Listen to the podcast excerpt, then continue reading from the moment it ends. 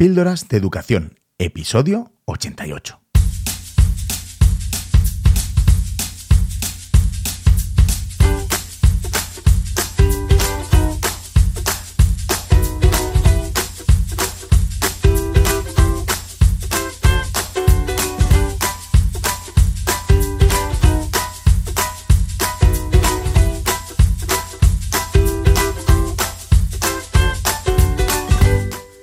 Estás escuchando Píldoras de Educación, un podcast sobre innovación y cambio educativo. Mi nombre es David Santos. Soy maestro y director de un colegio público de infantil y primaria. Juntos podemos mejorar nuestra práctica educativa un poco cada día. ¿Me acompañas? Hola amigo, hola amiga, gracias, muchas gracias por escuchar un episodio más de Píldoras de Educación este podcast, mi podcast, en el que, bueno, pues reflexionamos juntos sobre esta maravillosa profesión que es la educación. Espero que estés fenomenal, que te encuentres genial y que lo mismo la burocracia no te esté ahogando tanto como, como a mí. no, pero en serio, estoy un poquito, un poquito cansado, un poquito harto ya de ver cómo en muchas ocasiones importa más tener el papelito dichoso, el documento en condiciones, que, todo lo demás. Pero bueno, vamos a dejarlo aquí, que no quería empezar yo así hoy, hombre. Muchas gracias por haber decidido estar junto a mí un ratito y escucharme. Sabes que te lo agradezco infinitamente. Y ya, si compartieras el podcast con algún profe, con alguna profe, que, sabes que, le puede interesar eh, pues el contenido este que, por aquí comparto, pues ya me harías pues un poco más feliz. Oye, pues hoy tenía dudas sobre qué hablarte, porque tengo la cabeza que me, me, explota, que tengo cosas que necesito contarte, necesito soltarlas, necesito soltar lastre, y la verdad es que estoy deseándolo, necesito desahogarme, pero bueno, mm, algunas tendrán que esperar. A día de hoy estoy de verdad bastante triste y bastante desanimado con el sistema en general. Y bueno, te digo que no te lo puedo contar por ahora porque todo lo que diga aquí puede ser utilizado en mi contra.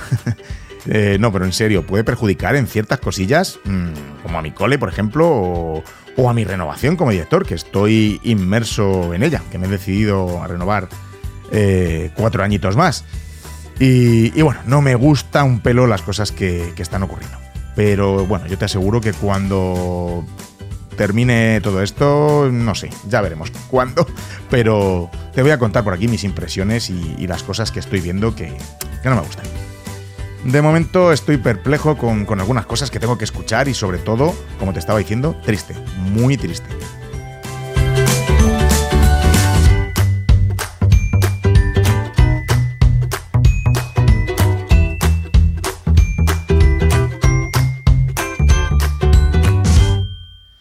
Pero bueno, no se eh, va a acabar aquí la historia. Eh, me indigna, me indigna que no pueda hablar porque, como te digo, podría influir en tal o cual proceso eh, o en mi cole, en fin. Pero es la realidad, muy triste, pero es así. Mucha LOMLOE, inclusión, proyectos sobre el papel, pero bueno, mm, muchas veces los directores y los docentes parece que es mejor que entremos por el aro con según qué cosa, porque si no, mm, te pueden complicar la vida. Pero me conoces y tarde o temprano lo soltaré. bueno, venga ya, que, que, ya está, que al final se me va la lengua. Que hoy tenemos un episodio, pues, pues muy chulo, a mí me gusta, porque hoy tenemos un episodio en el que contesto primero una de las varias preguntas que, me hacéis llegar a través del correo electrónico o de Telegram o a través de la página web de píldorasdeducación.com y que, bueno, pues me parece muy interesante que reflexionemos por aquí. Ya sabes que en Telegram puedes encontrarme como arroba David Santos o en el grupo de Telegram de, de, de Píldora Educación. Y en las redes sociales, en Twitter e Instagram, eh, soy arroba David Santos-A. Además de, contestar este, este, correo que te digo, eh, tengo también la continuación o el desenlace de lo que estuvimos hablando en el episodio 86. Eh, ¿Te acuerdas? El audio de Laura que, que es una profe de secundaria que estaba un poco agobiada, un poco agobiada con, sus, con sus clases, con sus alumnos que no estaban motivados eran disruptivos y, bueno, pedía un poco consejo para poder llevar mejor la situación. Eh, muchísimas gracias Laura por enviarme este nuevo audio contándome cómo está la situación ahora, a día de hoy. Y, muchas gracias también por dejarme publicarlo. Como bien me has dicho por, por mensaje privado, mm, compartiendo nuestras experiencias, ayudamos a mucha gente, a muchos y muchas profes que, bueno, que se pueden sentir identificados y, estén pasando por, por, algo parecido, ¿no? Fíjate que cuando yo grababa estos episodios sobre cómo me sentía cuando estuve de baja por, por ansiedad, jamás pensé que la mayoría de, los mensajes que recibiría, aparte de, ánimo, ¿no? Eran de, agradecimiento, ¿no? Por visibilizar la situación y porque me, decíais que, ayudaba a, todos vosotros, a todos estos docentes que, que estaban en una situación parecida a la mía y, les ayudaba a sobrellevar eh, el tema. O sea que que la verdad que, que, bueno, así que me pareció genial continuar en mi podcast con la historia de Laura, así que en la parte final del episodio de hoy podrás escuchar el desenlace. Tengo más preguntas y, más comentarios que, me hacéis, pero bueno, no puedo ponerlo todo en el episodio de hoy, que si no se, va a hacer muy larguito y ya lo iré dosificando en, en distintos episodios, ya que me parece muy, muy interesante el tratarlo aquí en el podcast.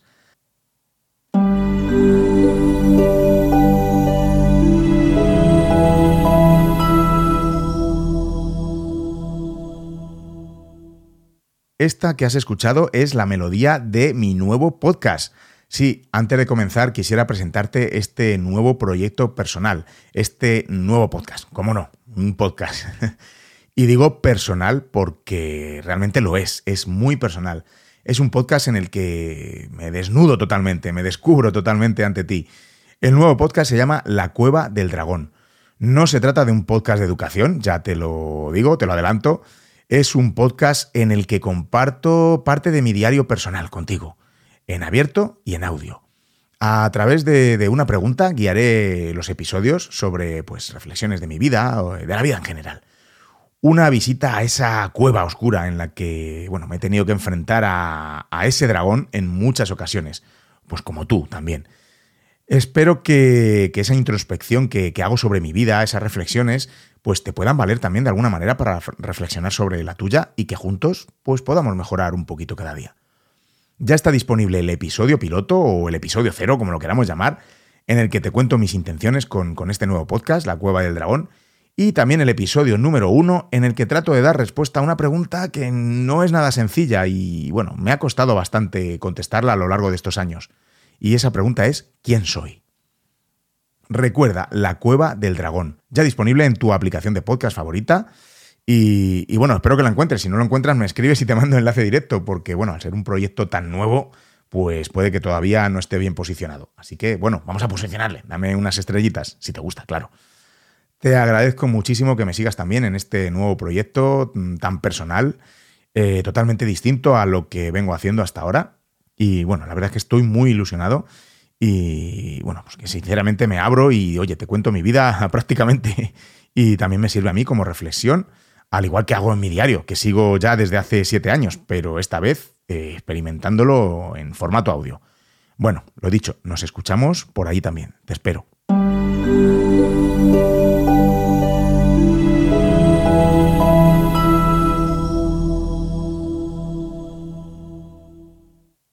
Por supuesto puedes escuchar el podcast Libros de Educación, en el que José David Pérez, Jordi Rodríguez y un servidor analizamos un libro de educación y te lo contamos por el podcast.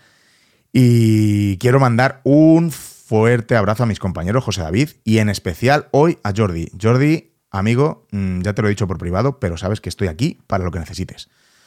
Bueno, pues después del autobombo comenzamos con, con el episodio.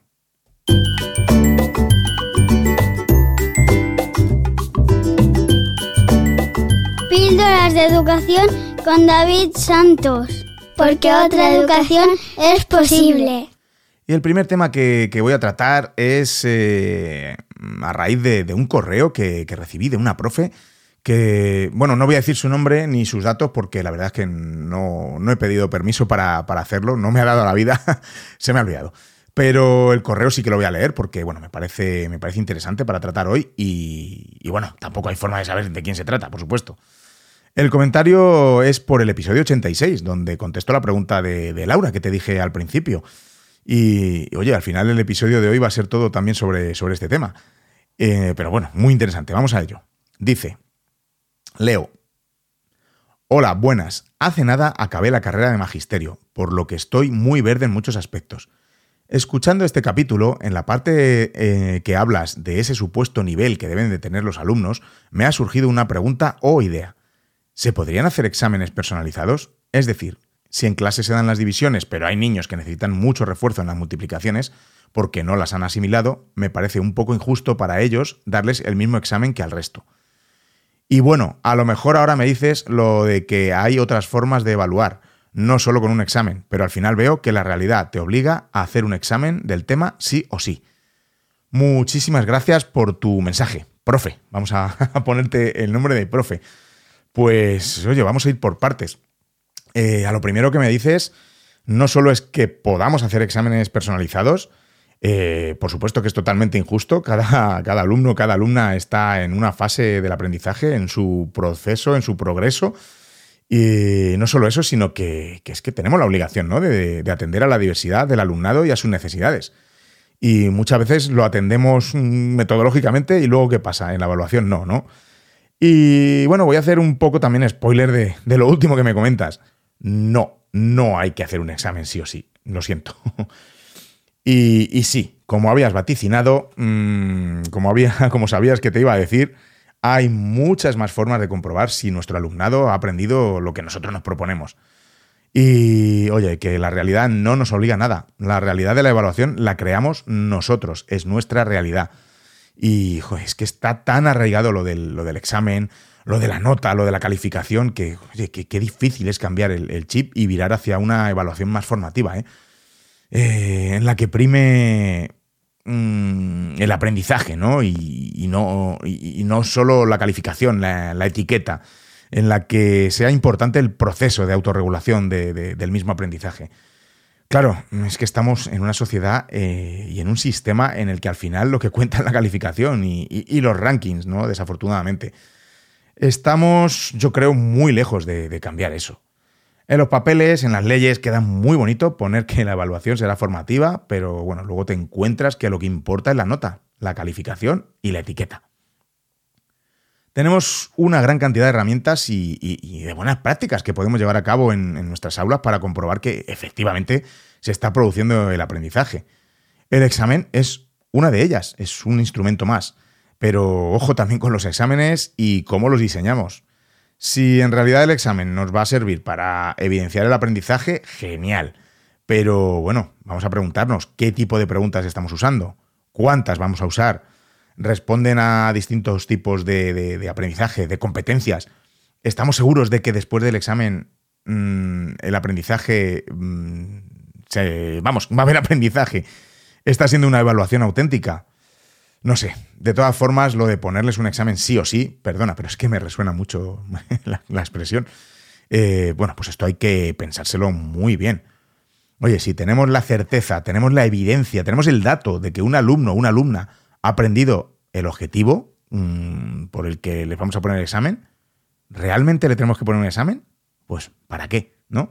Si hacemos bien nuestro trabajo de evaluación, de recogida de evidencias, de devolver feedback significativo, bueno, etcétera, etcétera, sabremos con certeza dónde se encuentra nuestro alumno o alumna. Ah, bueno, espera, que, que luego hay que poner una nota, dichosa nota. Pues oye, de la otra forma nos va incluso a resultar más sencillo ponerla. Pero esas preguntas que, nos hacíamos con respecto a los exámenes, nos las podemos hacer también con cualquiera de los otros instrumentos de evaluación que podamos usar. Eh, Mariana Morales, coautora del libro la, evaluación formativa, dice que, por ejemplo, usar una rúbrica para poner notas es como usar una Thermomix para rayar el pan. Y es que es así. Tenemos muchísimos instrumentos a nuestra disposición, pero si no los usamos de una manera correcta, pues estamos en las mismas. Hablando de Mariana, Estuve escuchando el otro día una de las geniales charlas educativas de, Ingrid Mosquera, en la que participaban tanto ella, Mariana Morales, como Juan Fernández, los dos autores del libro de la evaluación formativa, que por cierto, analizamos este, este libro, este genial libro en el, en el primer episodio del podcast Libro de Educación. Bueno, a lo que voy, que me enrollo. Mariana comenta que en muchas de las formaciones que ella imparte, Los profesores le dicen que es muy difícil cambiar esta cultura de, evaluación porque las familias, mm, las propias familias requieren las calificaciones, ¿no? Piden exámenes y las notas. Y, y muchos profes dicen, le dicen a Mariana que son unos junkies de las notas. Y bueno, comenta ella que si ellos son unos junkies de las notas, nosotros somos sus camellos. Y es que me encanta, es que es genial, es que es así. ¿A qué esperamos para cambiar? ¿A qué esperamos para dejar de suministrar esas dosis ¿no? de, droga, de notas y de calificaciones? Y, ya no digo las, preceptivas, las que tenemos que poner en, en, el dichoso programa al final, ¿no? En el programa de turno. Eh, pero es que estamos etiquetando y poniendo las dichosas notas para prácticamente cualquier actividad, ya sea evaluable o no. Si es que nos gusta, nos gusta poner notas. Luego está la parte ya de la inspección educativa. Mm, a ver, en estos momentos me pillan muy pesimista por el sistema en general, que ya te he dicho, y con la inspección en particular, pero estoy seguro de que introducimos alguna novedad en nuestro sistema de evaluación y siempre habrá algún inspector, alguna inspectora que no lo entiende, no entiende lo que estamos haciendo y al final hay que hacer lo que él o ella diga, porque, hombre, no se te ocurra quedar por encima de un inspector. Mm, en fin, no sé si me notas este resquemor. También me preocupa eso de, hablar de hacer el examen al acabar un tema. Fíjate que hablamos todavía de temas. Eh, seguimos hablando de compartimentos estancos. Es que, bueno, me parece tan desfasado el término. Pero bueno, sí, tienes razón, es lo que hay. Mm, hay veces que, oye, mira, eh, nos movemos en un entorno como de innovación, entre muchas comillas, y, seguimos a otros docentes que, que hacen las cosas diferentes y, oye, nos creemos que son la mayoría pero la triste realidad es que no es así. Y me preocupa más aún que aunque supuestamente se esté haciendo un esfuerzo legislativo para cambiar ciertas cosas, salgamos de la carrera de magisterio con esa concepción de que hay que hacer examen al terminar el tema. Y de verdad, oye, que tú no tienes la culpa, porque en otro episodio podríamos hablar de la formación docente, de la formación permanente, pero también de la carrera, mm, de los planes eh, de magisterio. Y ya ni te cuento de la oposición. Y es que seguimos replicando los viejos modelos con los que nos han educado. En fin, con este plan que tenemos, nuestros estudiantes están más preocupados por las notas que por aprender. Es un hecho, es una lástima, pero es así. Las típicas preguntas que, nos hacen nuestros alumnos, de, que te hacen de, de, esto, si esto entra para la nota, o que si tal o cual actividad va a subir la nota, somos nosotros mismos los que las retroalimentamos. Pero en nuestra mano está el cambiarlo. La evaluación formativa lleva apareciendo en las leyes desde hace como unos 17 años. ¿Y qué hemos hecho nosotros? Pues nada, lo de siempre, hacer el examen, hacer medias entre los diferentes exámenes y listo. Nos sale una nota final y genial. Esto es la evaluación continua, eh, por supuesto, mm, fatal entendida. Muy fácil para nosotros pero me extraña que sepamos lo que realmente nuestros alumnos, nuestras alumnas están aprendiendo. Y lo que es más importante, no lo saben ni ellos mismos. Nuestros alumnos no saben lo que están aprendiendo ni lo están aprendiendo centrados en solo sacar buenas notas. Es lo que hay. Pero el aprendizaje ni se le ve ni se le espera.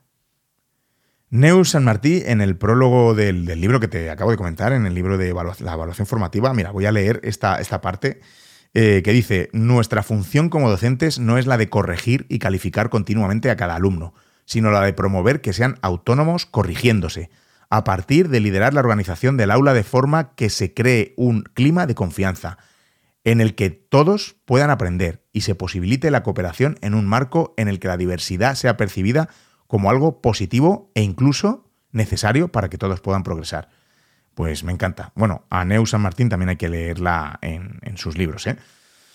Vamos a centrarnos en dar más feedback y menos notas. Realmente nos lo tenemos que proponer, pero no como mm, francotiradores, como digo yo siempre, ¿no? Como islotes aislados en nuestra labor, sino como centro, como equipo, que es cuando los cambios van a tener mucho más calado. Tenemos que empezar a cuestionar ciertas rutinas y creencias en cuanto a la evaluación que llevan arraigadas muchísimo tiempo. Querida profe, el hacer un examen sí o sí al finalizar un tema para dar una calificación eh, no me dicen nada del aprendizaje. Nos limitamos de esta forma a ser fotógrafos. Sí, es que es una fotografía, una instantánea de un momento determinado que, nada nos dice del proceso y al final de lo que verdaderamente ha ocurrido, ¿no? Nos estamos perdiendo todo.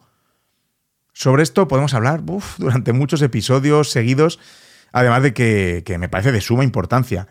Pero eh, al final somos nosotros los que debemos cambiar y creérnoslo.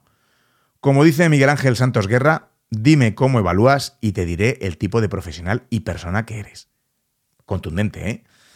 Oye, agradezco muchísimo tu mensaje porque es para reflexionar mucho y estoy seguro que todos los que nos están escuchando lo están haciendo y, bueno, que debemos ponernos las pilas ya como docentes en este tema de la evaluación.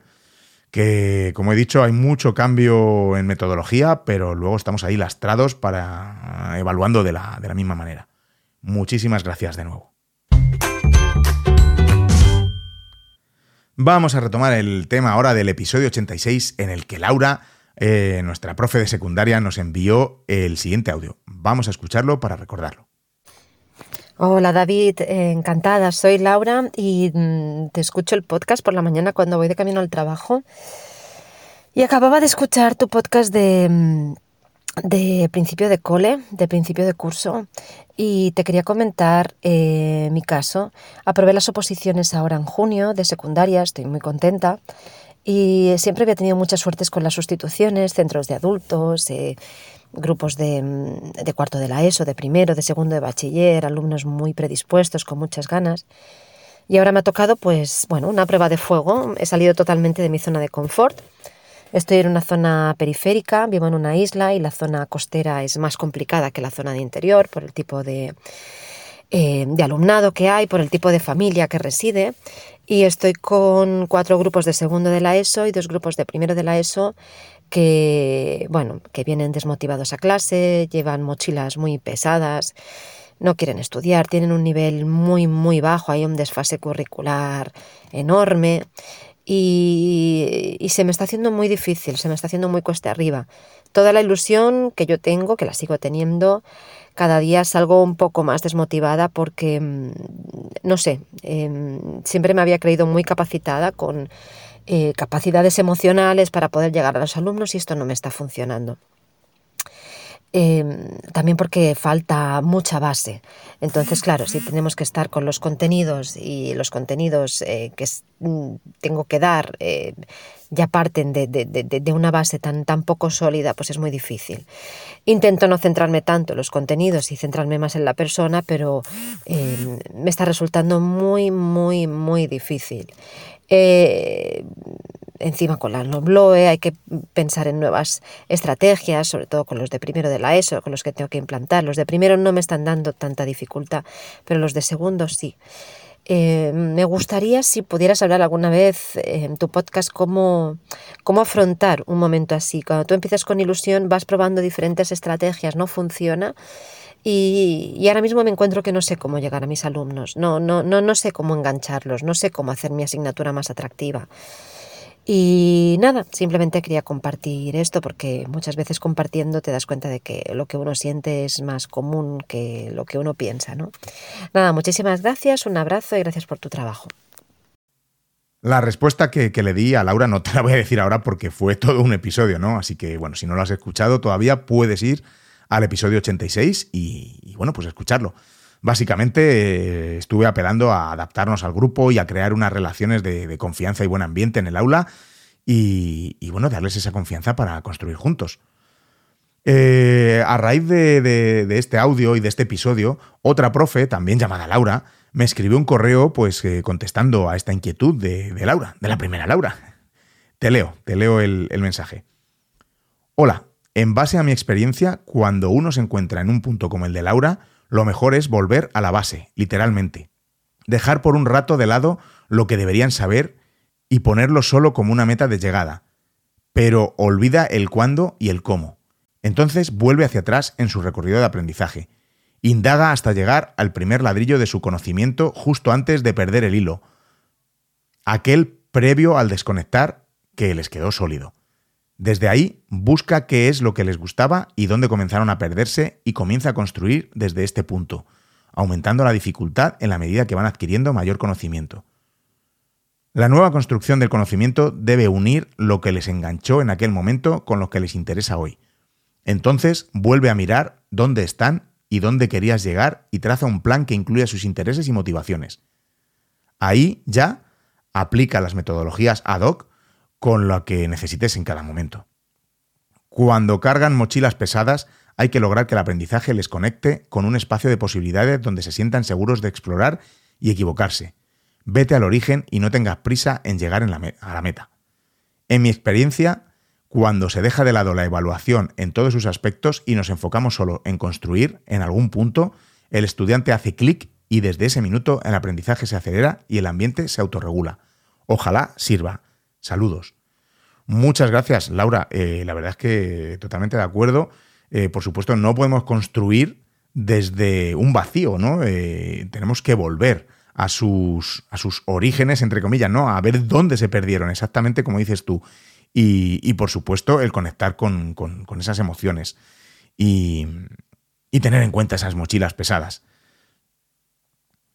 Eh, vamos a escuchar ahora el mensaje de, Laura, de la primera Laura, de la que tenía esta, esta preocupación, que, me ha contado, nos ha contado cómo va ahora mm, esa clase y sobre todo cómo está ella de ánimos. Hola David, ¿qué tal? ¿Cómo estás? Bueno, espero que bien. Em, y nada, solo quería compartir contigo que, bueno, que a mí me va mucho mejor ahora. Ya vino el inspector y, para mí quitarme al inspector de encima pues no sé, supongo que me da un poco una tranquilidad. Yo estaba como muy obsesionada en hacerlo perfecto, en tenerlo todo a punto, en tener todos los contenidos como toca y darlos como toca, porque, bueno, como toca, como se supone, eh, que yo creo que las instituciones quieren. Eh, y nada, y la verdad es que, bueno, eh, el hecho de que volviera a venir y que la clase fuera bien, pues a mí ya me ha relajado un montón y yo también me he relajado. Y nada, y las cosas están fluyendo de otra manera y ya lo hago de otra manera, ya, ya soy yo la que me adapto a ellos y la que tampoco no pongo unas expectativas que están totalmente fuera de la realidad que, que, que, es este centro. Y la verdad es que están saliendo cosas muy chulas y estoy empezando a disfrutar de verdad. Y yo veo que aprenden, pero aprendemos de otra manera y si hay que parar la clase porque hay una broma o sale otro tema, pues se trata, se acoge y muchísimo mejor. Y sí, evidentemente tenías toda la razón, somos nosotros que, bueno, soy yo en este caso que tenía que adaptarme a ellos, evidentemente. Em, pero bueno, también se mueven muchas cosas. Eh, no sé, es como la teoría y la práctica, ¿no? Que la teoría a veces es muy bonita, pero luego la práctica, pues es otro cantar. Pero nada, simplemente quería compartir contigo que muchísimo mejor, ahora que me encanta mi trabajo, que me encanta lo que hago, que me encantan los chavales, que a veces las clases eh, son un desastre, pero bueno, aún así... Eh, no pierdo mi esencia porque a mí no me gusta ponerme en plan ni chungo, ni, ni profe súper recta, ni tal. Y yo pensaba que no me iban a respetar, pero la verdad es que cada vez hay más respeto porque ven que, que yo les entro de otra manera y eso también es lo que necesitan y lo que buscan. Porque para profes así eh, más rectos, ¿no? Como decía José Antonio, estas brujas disfrazadas de hadas, pues ya los hay. Entonces tampoco, no, no es lo que necesitan precisamente, no. No, para nada. Eh, al contrario, ¿no? Necesitan ser escuchados, ser entendidos, sentirse seguros y, bueno, yo creo que a veces se sientan hasta demasiado seguros porque cogen unas confianzas. Pero es que tampoco a mí me molesta tanto eso, ¿no? Me molestaba si entraba en inspector y, y yo tenía como ese miedo, ¿no? De que viera según qué y considerara que no soy profesional. Pero bueno, ya está. Eso forma parte de mis miedos personales y de mis mm, otras movidas que no vienen a cuento. Bueno, nada, perdón porque no me quería enrollar y al final acabo enrollándome como una persiana. Pero nada, simplemente eso, que muchas gracias por la parte que a ti te toca, ¿vale? Porque eh, todos los consejos que, que me diste, pues en su momento, a lo primero, pues como yo estaba un poco ofuscada, tampoco los quise acoger muy bien, pero que luego fueron calando poquito a poco y ahora me doy cuenta de que de que bueno, de que había mucha, de que mucha no, de que es la razón y que es la verdad, ¿vale? Eh, en estos casos. Bueno, nada, que me explico ahora mismo como un libro cerrado. Un abrazo, buenas noches y muchas gracias. Chao. Laura, me alegro muchísimo de que estés ya mejor con tu grupo, que te hayas liberado y que sobre todo lo estés disfrutando. Para mí eso es, vamos, fundamental. Ya te contesté por privado, pero de verdad, me alegro mucho de que de este cambio ¿no? que has experimentado eh, con estos grupos. Y, fíjate qué importante porque estás mucho mejor con ello, con las cosas fluyendo mucho mejor y tienes exactamente los mismos alumnos y alumnas que cuando te tirabas de los pelos, ¿verdad? O sea que el cambio ha venido de ti. El cambio ha venido desde el profesor, en este caso desde la profesora. Y claro, tus niños, tus niñas han debido notar ese cambio en ti y, bueno, pues habéis congeniado, habéis eh, conectado, ¿no? Has hecho clic, como decía la otra Laura, ¿no? Eh, es que para mí es lo más importante en una clase, esa simbiosis de esas relaciones afectivas de calidad y calidez, ¿no? Que, se puedan dar dentro del aula. Empezando por ahí, luego mm, yo, vamos, creo ciegamente en que vamos a obtener mejores resultados. Creo firmemente en ello, de verdad. Por supuesto que habrá días de caos absoluto, porque primero, como dices tú, una cosa es la teoría y otra la práctica. Pues eso, mm, no hay recetas mágicas en educación y cada uno sabe lo que tiene en su aula, perfectamente, ¿verdad? Eh, lo comenté también en el grupo de, Telegram de Píldoras de Educación. Una cosa son los consejos que, te puedan dar otros profes, incluso no profes, que hay muchos que se atreven a opinar desde fuera de las aulas. O, bueno, un tío como yo aquí detrás de un micrófono diciéndote tal o cual cosa, que, suena genial en un podcast, ¿no? Pero otra cosa muy distinta es vivirlo y estar cada día, cada hora, cada minuto en ese aula, desesperada, porque ya no sabes cómo motivar a esos alumnos para que aprendan y encima mm, son súper disruptivos y, y se te suben por las paredes. Vamos, es que no te puedo comprender mejor. En, ese, eh, en esas he estado yo en muchas ocasiones también y bueno, estoy seguro que me volverá a pasar. Por eso me alegro tanto de que me envíes este mensaje y que me digas que, te va bastante mejor y, que disfrutas tus clases sobre todo. Vamos, hay una diferencia abismal también entre el tono del primer mensaje con el de este último. Me parece de una importancia crucial el saber leer entre líneas de tu clase, ¿no? El, el saber lo que necesitan estos niños, estas niñas. Y eso, como dices tú, va más allá de ser estricto y decir que ahí lo que se necesita es entrar con mano dura. Que hay muchos que, lo dirían, ¿no? Ante un grupo así tan, tan complicado, pues no, no, no, hay que entrar con el cinturón en la mano. Mm, bueno, en fin, a mí me parece que has sabido mm, leer perfectamente tu clase y ponerte en el lugar de tu alumnado y analizar esas necesidades que ellos y ellas tienen. Y bueno, pues como resultado ha habido una notable mejora y la verdad es que en poco tiempo, ¿eh? Fíjate que cuando se sienten seguros en el aula, las cosas cambian. En muchas ocasiones es que quizá el centro sea el lugar en el que más seguros se encuentren. Eh, y es que eso no podemos arrebatárselo. Y, Laura, yo me identifico totalmente contigo en lo de que hablas de, de que se toman confianzas. A mí me gusta sentirme así, de a gusto en el aula, junto a ellos. Me gusta crear ese clima distendido, eh, hago bromas, eh, utilizo el humor, el humor entendido como, como nos contó José Antonio Fernández Bravo en el episodio anterior. Y por supuesto que hay veces que, querrán subirse a la chepa algunos alumnos, ¿no? Como se dice. Pero bueno, lo que dices tú, somos los adultos, somos los, docentes, eh, sabemos reconducir esta situación y bueno, hay muchas mm, cosas que hay que relativizar. Lo que no puede ser es lo que me pasó el otro día en mi centro, que ya te lo cuento. Y es que vino alguien externo al cole, entró en un aula de una funcionaria en prácticas, una profe, y bueno, pues se permitió el juzgar a esa profe porque una niña de segundo de primaria, de siete años, eh, estaban haciendo una actividad y se negó a hacer esa actividad y la profe le dijo que se incorporara a la misma cuando estuviera mm, mejor, cuando estuviera preparada. Esta persona externa al centro mm, le dijo que eso no podía ser, que las cosas las tenía que hacer la alumna porque lo dice la profesora, que es que no puede ser que esta profesora no se imponga. Eh, pero ¿sabes qué? Que la profe lo hizo perfecto, porque esta persona, mm, con un cargo en la administración, eh, ya sabes por dónde voy, eh, no se molestó en preguntar por la niña, qué le pasa, por su situación, si normalmente estaba así, si es disruptiva, qué le pasaba, cómo había venido al cole esa mañana. La niña, la verdad es que antes de entrar a clase tuvo una discusión enorme con su madre, tremenda. Y bueno, a día de hoy todavía no sé lo que pasó exactamente, eh, pero su mamá le dijo a su hija que si lo contaba en el cole iban a llamar a la policía y se les iban a llevar a las dos y, y les iban a separar. La niña entró compungida, no sabía qué hacer tenía el problema mm, que tuviera con su madre y encima el problema de que no se lo notáramos en el cole. No quería entrar a clase. Estuvieron casi una sesión entera hablando con ella y calmándola. Después, mm, enseguida llegó la sesión en la que esta niña mm, no quería realizar la actividad y este personaje externo al cole eh, se atreve a juzgar a la profe por, su decisión. Y luego son los que evalúan a profesores y hasta directores. Lo que necesitamos es más humanidad en educación y, bueno, y en la administración. Y menos rectitud y opiniones sin conocer y menos papeleo absurdo. Y aquí se hace porque lo digo yo. Bueno, en fin, que estoy calentito, como puedes comprobar. Que al final, oye, atando cabos de las pistas que te voy dando por el episodio, prácticamente te estoy contando lo que decía que no te iba a cantar. Pero bueno, nada, seguimos. Dices que, que, a veces las clases son un desastre. Pues claro, claro que sí, pero a ver, eh, las clases no todos son iguales, ¿no? no todas son iguales, fluyen y, y, luego desastre, bueno, según la concepción que tengamos en la mente también, ¿eh?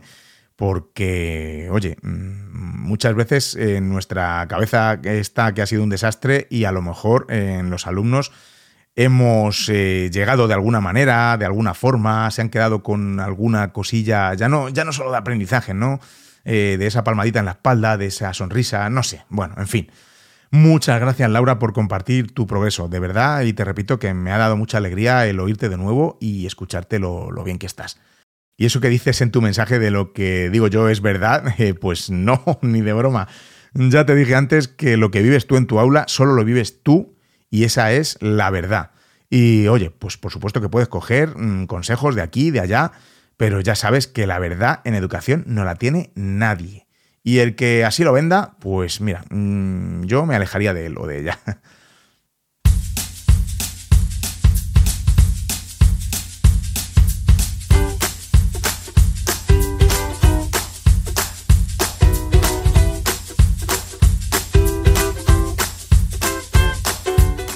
Pues esto es lo que ha dado de sí el episodio de hoy. Eh, como siempre, muchas gracias por llegar hasta el final del episodio. No ha sido muy largo, ¿eh? así que bueno, bien.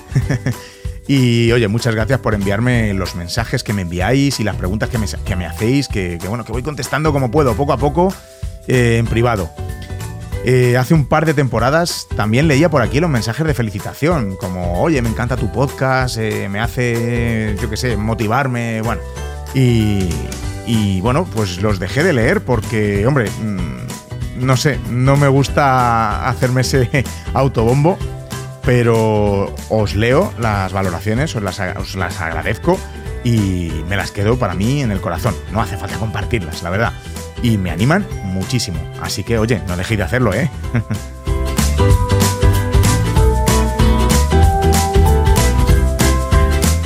te mando muchísimos ánimos para seguir mejorando la educación, para que mañana llegues a tu aula o quizá ahora que estés en el coche escuchándome y, vayas a tope, a darlo todo y a crear ese ambiente para que tus alumnos, tus alumnas se sientan seguros y, y también aprendan, claro que sí, que para eso estamos. Y solo tú sabes hacerlo como nadie.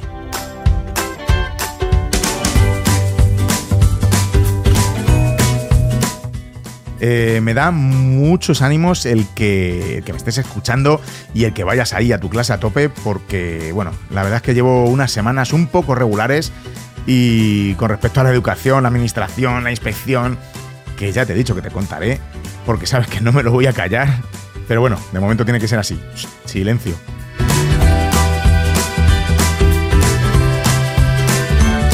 Ah, y recuerda escuchar mi nuevo podcast, La Cueva del Dragón y bueno, te invito ahí a, a mi cueva a reflexionar conmigo y hacernos juntos preguntas sobre el arte de vivir. Eh, tengo víveres ¿eh? en la cueva y conversación para rato. Así que, bueno, me encantará ver que, que te pasas por allí, por mi otro proyecto. Un abrazo muy fuerte y nos escuchamos muy pronto.